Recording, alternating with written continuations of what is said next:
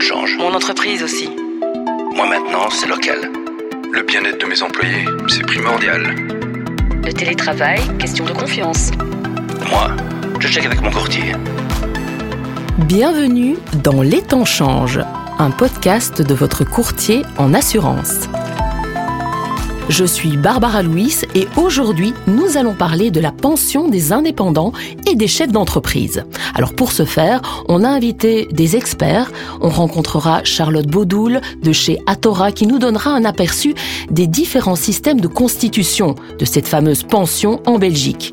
Serge Morgat de la compagnie Vivium nous parlera de la pension pour travailleurs indépendants sans société, parce qu'il y a évidemment des indépendants avec et sans société.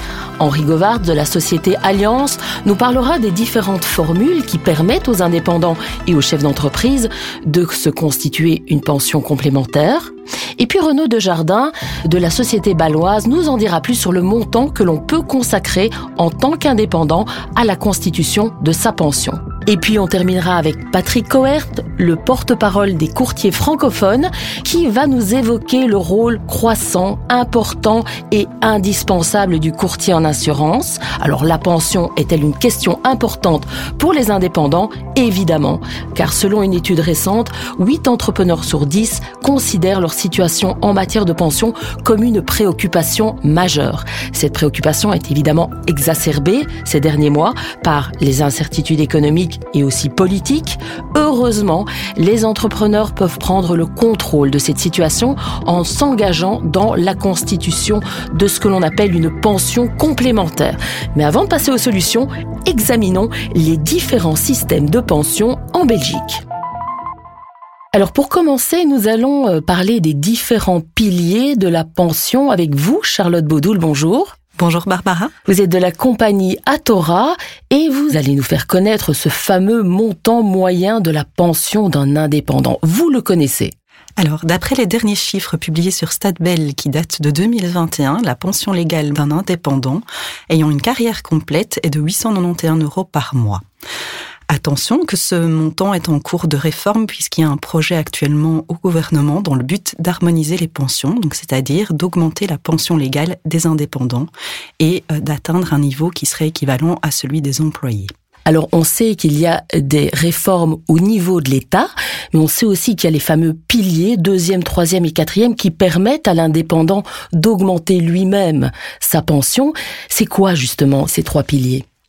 Alors, le premier pilier, c'est la pension légale, donc c'est celle qui est payée par l'État, qui dépend du statut, donc qu'on soit employé, indépendant ou fonctionnaire, mais également de sa carrière. Donc, est-ce qu'on a fait une carrière complète? Est-ce qu'on a travaillé à mi-temps, à temps plein? Est-ce qu'on a pris une pause carrière? Tous ces éléments entrent en compte dans le calcul de la pension légale. Le deuxième pilier de pension, c'est la pension complémentaire qu'on pourrait se constituer via son entreprise si on est un indépendant ou euh, si on est un dirigeant d'entreprise, et si on est employé et qu'on a la chance de bénéficier d'une assurance de groupe payée par son employeur. Le troisième pilier de pension, c'est l'épargne pension et l'assurance vie individuelle qui sont celles qui sont les plus connues par le grand public et qui permettent de bénéficier d'un avantage fiscal. Et puis il y a le quatrième pilier, Exactement. Donc le quatrième pilier, qui est peut-être un petit peu moins connu, qui ne bénéficie pas d'avantage fiscal, c'est ce qu'on appelle la pension libre. Donc c'est-à-dire que là, la personne qui veut se constituer une pension peut choisir librement le montant qu'elle veut investir par mois, par an, par trimestre, peu importe. Donc il y a vraiment moyen de, de changer la donne si on s'y prend tôt, j'imagine, c'est toujours mieux bien à temps, et je voudrais même dire le plus tôt possible est le mieux, parce qu'au plus on a de temps, au plus le capital qu'on pourra euh, constituer pour sa pension sera important. Donc je pense que le plus tôt on s'y prend, au mieux c'est. Alors on investit tous les mois, évidemment, c'est le principe, et on se laisse conseiller par qui? Alors, on peut investir tous les mois, mais pas nécessairement. Ça peut être aussi, comme je l'ai dit, trimestriellement, semestriellement, annuellement, en fonction des besoins et des envies de chacun. Et on se fait conseiller ben, par son courtier, parce que c'est la personne qui connaît le mieux son client et qui pourra le mieux vous conseiller en fonction de votre situation personnelle, mais également en fonction de votre situation financière. Alors pour les indépendants, on peut aussi consulter son comptable qui connaît les chiffres de la société, qui sait quels sont les bénéfices, etc. et quelles sont les fiscalités qui peuvent encore être remplies. Pour terminer, Charlotte, que faut-il retenir de ces quatre piliers de la pension? Ces quatre piliers sont complémentaires, donc pour moi, il ne faut pas en délaisser un au profit de l'autre. Je pense qu'il faut investir dans chacun des piliers de pension. En tout cas, le deuxième, le troisième et le quatrième pilier, ils sont tous vraiment interdépendants et j'invite nos auditeurs à se faire conseiller par leur courtier. Eh bien, merci Charlotte pour tous ces renseignements. Merci beaucoup Barbara. Parmi les indépendants, il y en a qui sont en société, d'autres qui travaillent en personne physique. Il y a des formules différentes pour ces indépendants. Nous parlons à présent de celles pour les indépendants sans société avec Serge Morgat de la compagnie Vivium. Bonjour Serge. Bonjour Barbara. Alors, le travailleur indépendant sans société, il peut aussi se constituer une épargne complémentaire, une pension complémentaire. Comment fait-il? Eh bien, Barbara, il a deux possibilités, PLCI, CPTI, donc pension libre complémentaire des indépendants, et la convention de pension de travailleurs indépendants. Et sans aucun doute, il doit donner l'avantage, la priorité à la pension libre complémentaire. Pourquoi? Tout simplement parce que le gain fiscal va être nettement plus élevé. Il va être pratiquement le double qu'en CPTI. Il va pouvoir que ce soit dans l'un ou dans l'autre, se confectionner une pension extra-légale, donc un capital qu'ils vont recevoir à leur euh, pension, 67 ans généralement, ils vont pouvoir y insérer du décès pour leurs ayants droit, ils vont pouvoir y insérer une rente d'incapacité de travail en cas de problème suite à une maladie ou un accident. Mais la différence va se jouer essentiellement sur la fiscalité.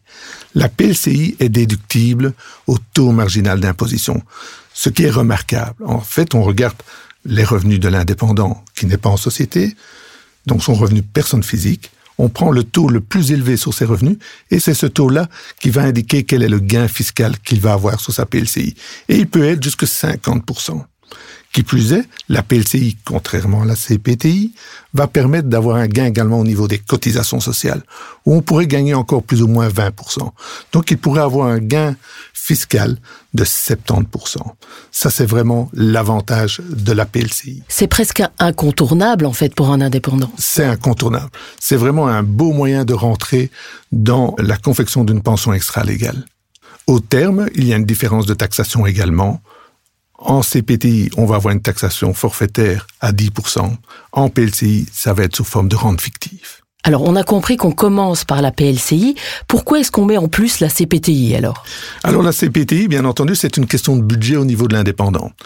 Si l'indépendant a rempli, euh, comment dire, son quota maximum dans la PLCI, eh bien, s'il a encore des moyens financiers, il peut se diriger vers la CPTI pour bénéficier d'un avantage extra-légal. N'oublions pas qu'on parle ici des indépendants, mais que comme tout citoyen belge qui a des revenus professionnels, ils peuvent également souscrire à l'épargne pension et l'épargne long terme. C'est quoi la formule la plus populaire entre la PLCI et la CPTI La PLCI sans aucun doute. La PLCI est vraiment la formule la plus populaire, même si nous remarquons qu'il y a à peu près que 30% des indépendants en Belgique qui y ont souscrit. Donc le marché reste vraiment très important. C'est étonnant quand même. C'est étonnant en effet. Il y a bien entendu la crise Covid qui est passée par là, mais même avant cela, on était dans cette situation. Donc je crois que c'est un problème de manque d'information, mais également parfois un problème de euh, moyens financiers. Alors si on doit résumer, Serge, l'importance de cette pension complémentaire via le deuxième pilier, vous conseilleriez quoi? Je conseillerais de souscrire la pension libre complémentaire dans un premier temps, l'épargne pension dans un second temps et la CPTI en troisième lieu tout en insistant que c'est vraiment une obligation pour l'indépendant. Quand nous voyons la moyenne des pensions légales, donc des indépendants aujourd'hui, qui est de l'ordre de 1000 euros, euh, plus ou moins. Donc vraiment, il y a un effort à faire de ce côté-là. L'indépendant doit préparer sa pension. Merci. Je vous remercie. Nous allons maintenant parler des différentes formules du deuxième pilier. Et pour ce faire, bonjour, monsieur Henri Govart. Mais bonjour. Vous venez de la société Alliance et nous allons parler avec vous justement de ces possibilités qu'ont les indépendants de compléter leur pension.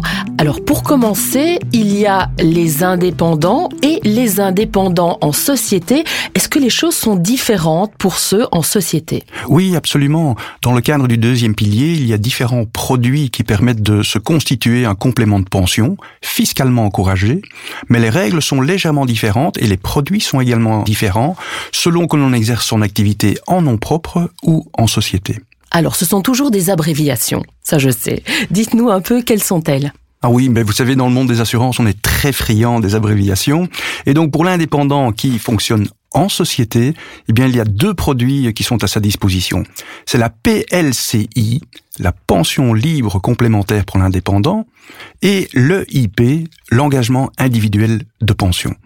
Je vais plutôt parler, si vous le permettez, de ce deuxième produit, ce deuxième véhicule pour les indépendants qui sont en société, donc l'engagement individuel de pension. Qu'est-ce que c'est exactement?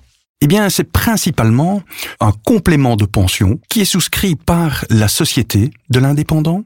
Donc c'est cette société qui va payer les primes, c'est cette société qui va aussi déduire ces primes fiscalement, mais l'épargne est directement acquise au dirigeant.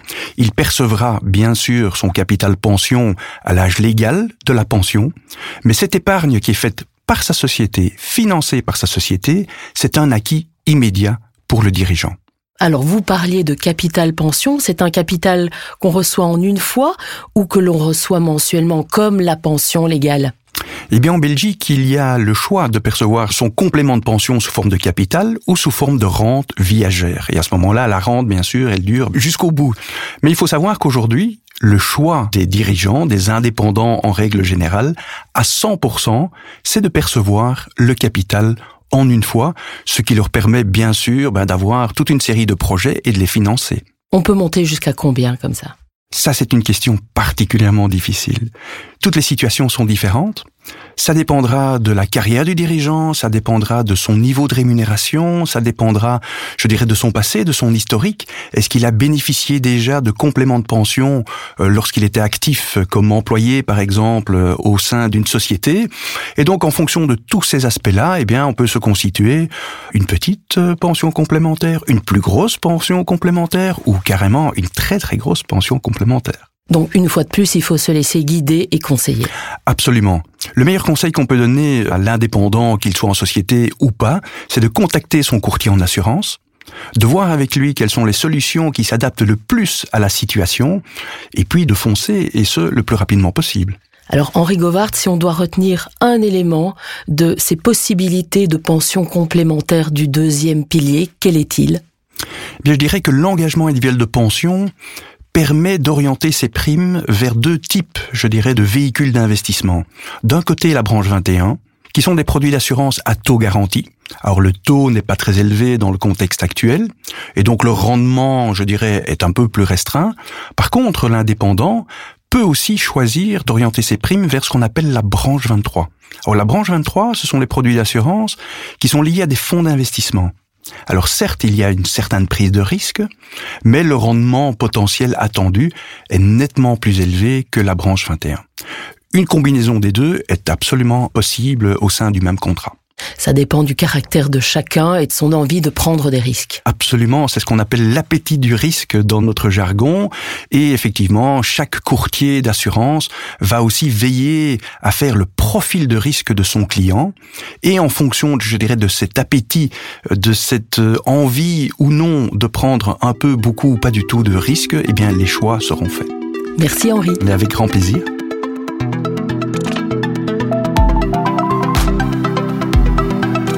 Alors, on vient de parler de toutes ces formules pour se constituer cette fameuse pension complémentaire, mais je suppose qu'il y a certaines règles à suivre.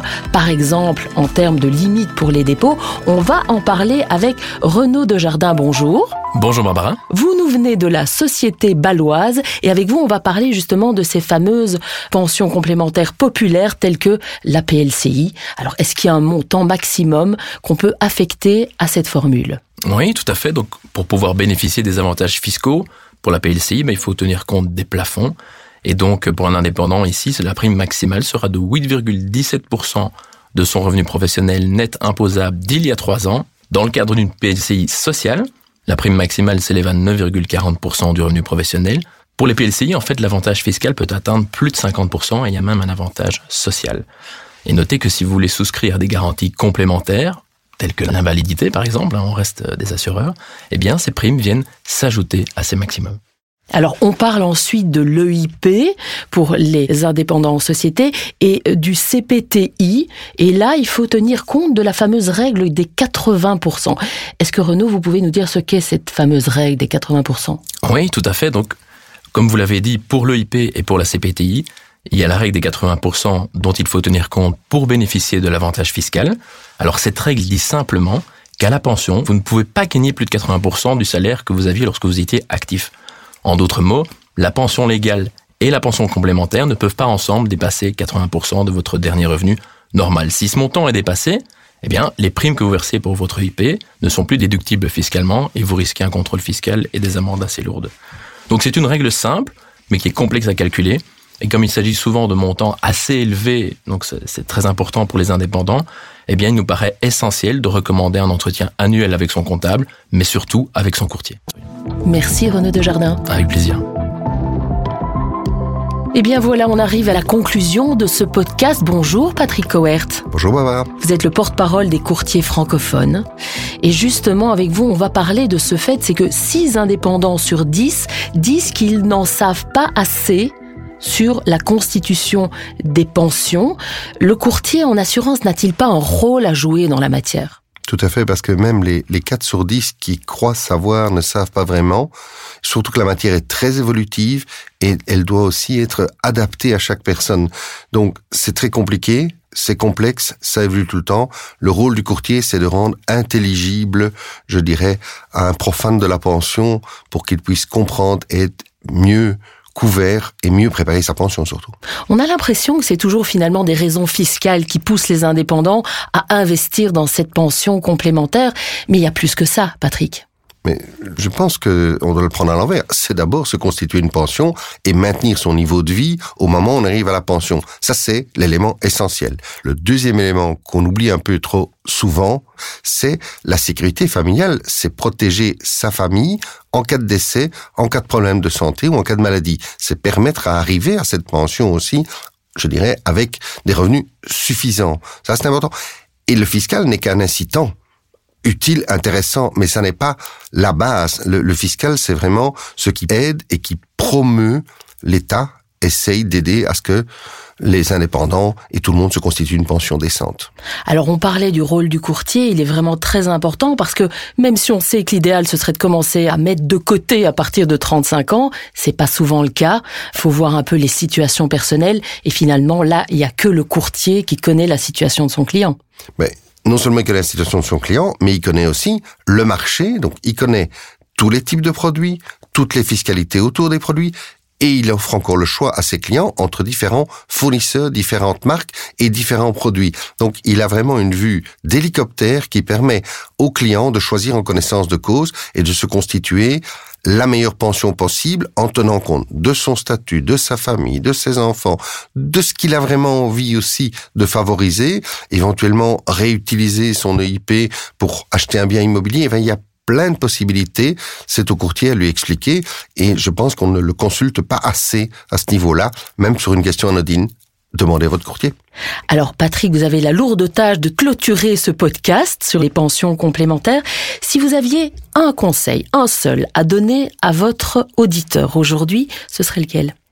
C'est un conseil un peu, un peu bateau qu'on dit toujours, commencez tôt, mais retenez aussi qu'il n'est jamais trop tard. Oui.